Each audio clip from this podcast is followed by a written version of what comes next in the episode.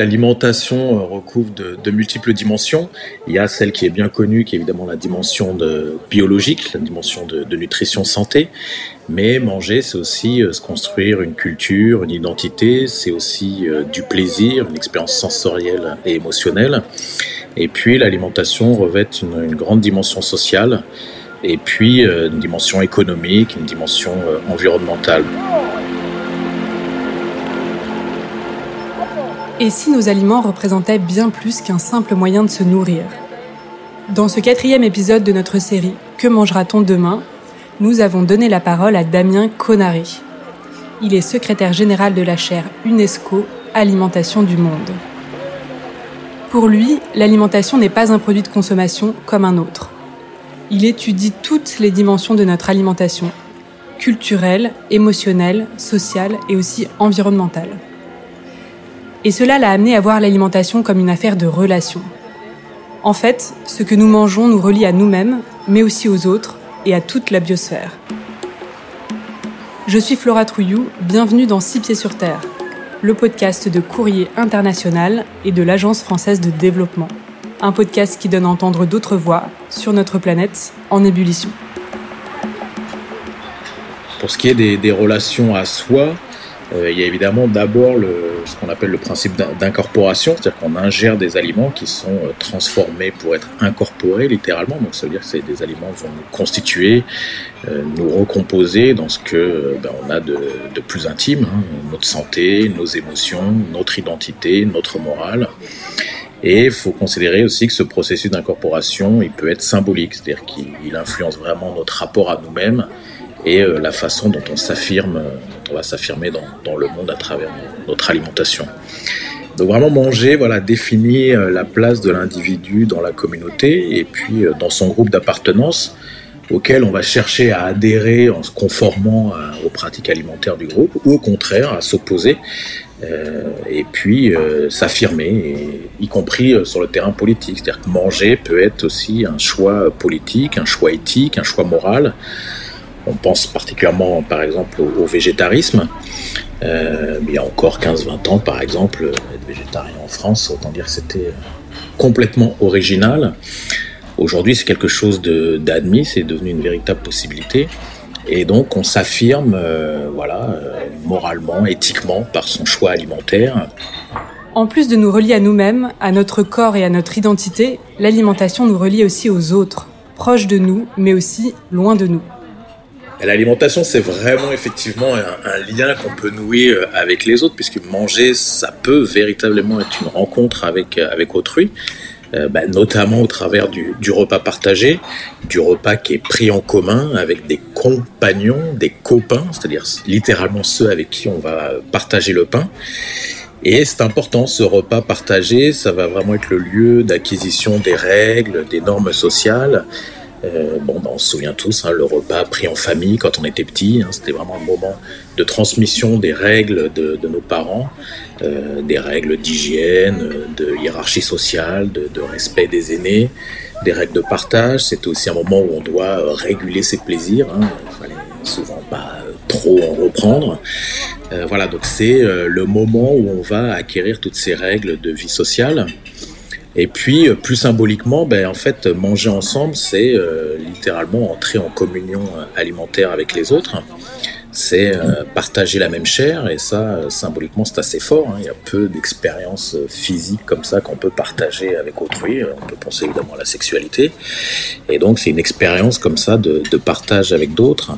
Euh, et puis ça peut aussi symboliquement, euh, dans certaines sociétés, créer quasiment un lien, un lien de parenté symbolique euh, et plus largement souder une communauté autour du, du, repas pris en commun. Et bien souvent, dans beaucoup de cultures, on retrouve l'idée que bien manger, c'est d'abord et avant tout manger avec d'autres.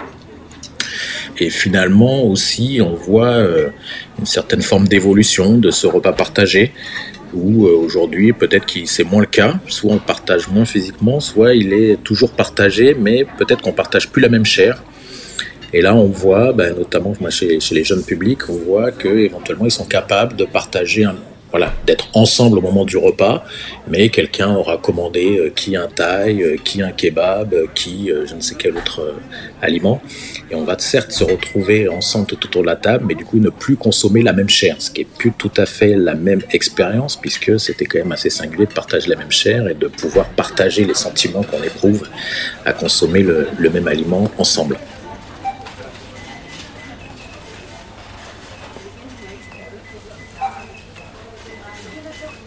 Deuxième aspect de, de, relation aux autres à travers l'alimentation, c'est évidemment des, relations économiques, puisqu'on est pris dans un système alimentaire avec des relations marchandes depuis le producteur, le transformateur, le distributeur, et puis au final le, consommateur. Tout ça euh, créant ce qu'on appelle un système alimentaire, donc au sein desquels, euh, au sein duquel, pardon, se, nouent euh, des liens marchands, et ce qui pose la question de l'accessibilité de l'alimentation et on sait aujourd'hui, par exemple, euh, ben voilà, qu'on est dans une situation, euh, par exemple pour la France, euh, où on connaît une très forte augmentation de la précarité alimentaire, qui est très difficile à estimer, puisque le seul, indicateur, c'est les gens qui ont recours à l'aide alimentaire, mais on sait aussi qu'il y a des gens qui n'y recourent pas. Mais en tout cas, on estime, grosso modo, c'est un chiffre à prendre avec des pincettes, mais qu'aujourd'hui, il y aurait environ 7 millions de personnes qui auraient eu au moins une fois recours à l'aide alimentaire, ce qui est absolument considérable, c'est-à-dire 10% de la population euh, voilà, n'arrive pas à accéder euh, de manière marchande à l'alimentation et donc doit avoir recours à l'aide alimentaire. Donc ça, c'est un, premier problème des, relations économiques autour de l'alimentation.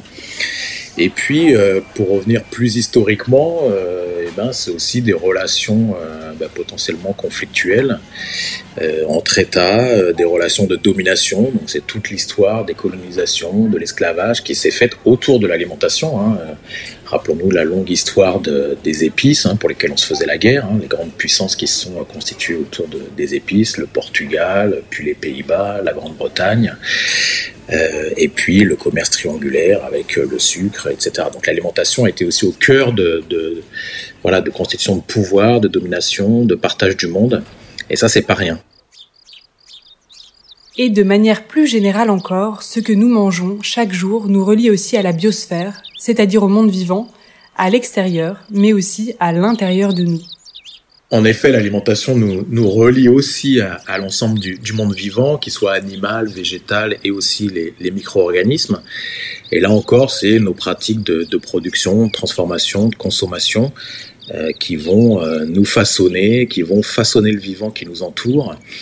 Et euh, par exemple, ben, on peut penser aux paysages. Hein. Euh, on a largement modelé euh, les paysages à travers nos façons de cultiver, d'élever les animaux, de chasser, de pêcher, de cueillir.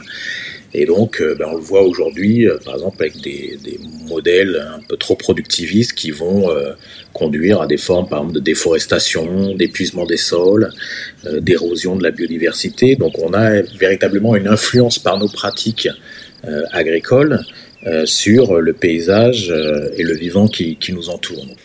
Et puis, euh, il y a évidemment aussi cette relation bien moins connue, mais euh, extrêmement symbiotique et intéressante avec le vivant, du coup, avec les, avec les micro-organismes qui, qui, nous colonisent, et nous transforment, nous protègent. C'est le microbiote intestinal. C'est ce qu'on appelait autrefois la, flore intestinale. Et donc, qui crée cette relation symbiotique entre euh, l'humain et, et donc du vivant non humain, des micro-organismes, bactéries, virus, champignons, qui colonisent notre, notre intestin. Et on sait que euh, l'alimentation, ce qu'on consomme, euh, va influer sur la qualité du, microbiote. Euh, et en retour, ben, ce microbiote, en plus ou moins bonne santé, entre guillemets, plus ou moins bien équilibré, et va influer sur notre santé, euh, y compris, et ça c'est les dernières avancées de, la recherche, y compris sur des maladies euh, comportementales comme euh, certain nombre de maladies neurodégénératives ou des maladies comme l'autisme. Donc voilà, ça va très loin cette relation symbiotique. La somme de micro-organismes qui composent ce microbiote est absolument considérable. On l'évalue aujourd'hui qu'il y a 10 à 100 fois plus de micro-organismes dans notre microbiote que de cellules qui nous composent. Ce qui, euh, d'un point de vue strictement philosophique, amène à se poser une véritable question sur ce que nous sommes réellement. Et certains parlent de l'individu étendu, c'est-à-dire l'individu étendu à son microbiote, au micro-organisme qui le compose. C'est-à-dire est-ce que nous sommes finalement ce que nous voyons que nous sommes physiquement à travers nos cellules, ou est-ce que nous sommes bien plus que ça et 10 à 100 fois plus que ça à travers le, les micro-organismes qui nous colonisent?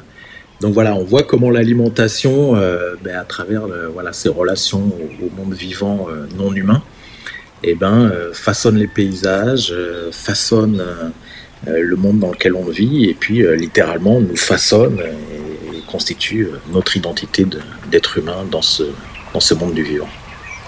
Damien Conaré nous invite à considérer l'alimentation comme un sujet éminemment politique. Et il plaide pour ce qu'il appelle une écologie de l'alimentation. Parler d'écologie de l'alimentation, c'est euh, faire une analogie en fait entre l'alimentation et l'écologie.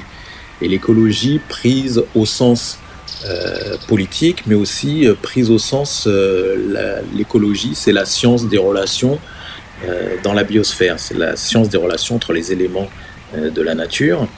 Et donc, on fait cette analogie. L'alimentation, c'est aussi ben une somme de relations dont nous avons parlé, de relations à soi, aux autres et plus largement au monde des vivants.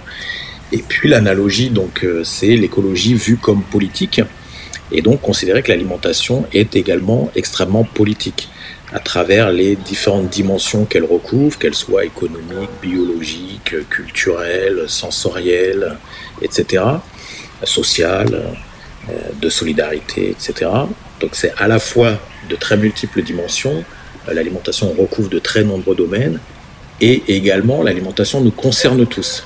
Nous devons tous manger un plus ou moins grand nombre de, fois par jour selon nos moyens, mais nous devons manger euh, par nécessité aussi par plaisir. L'alimentation nous concerne tous et en même temps l'alimentation concerne un très grand nombre de, domaines d'activité, ce qui veut dire que l'alimentation est éminemment politique. Euh, la façon dont on mange, euh, la façon dont on s'organise pour le faire, littéralement façonne la société dans laquelle on vit. Et donc les choix politiques qu'on peut faire sur la production, sur la transformation, sur la consommation, les choix politiques autour de notre alimentation vont complètement influer la société dans laquelle on vit.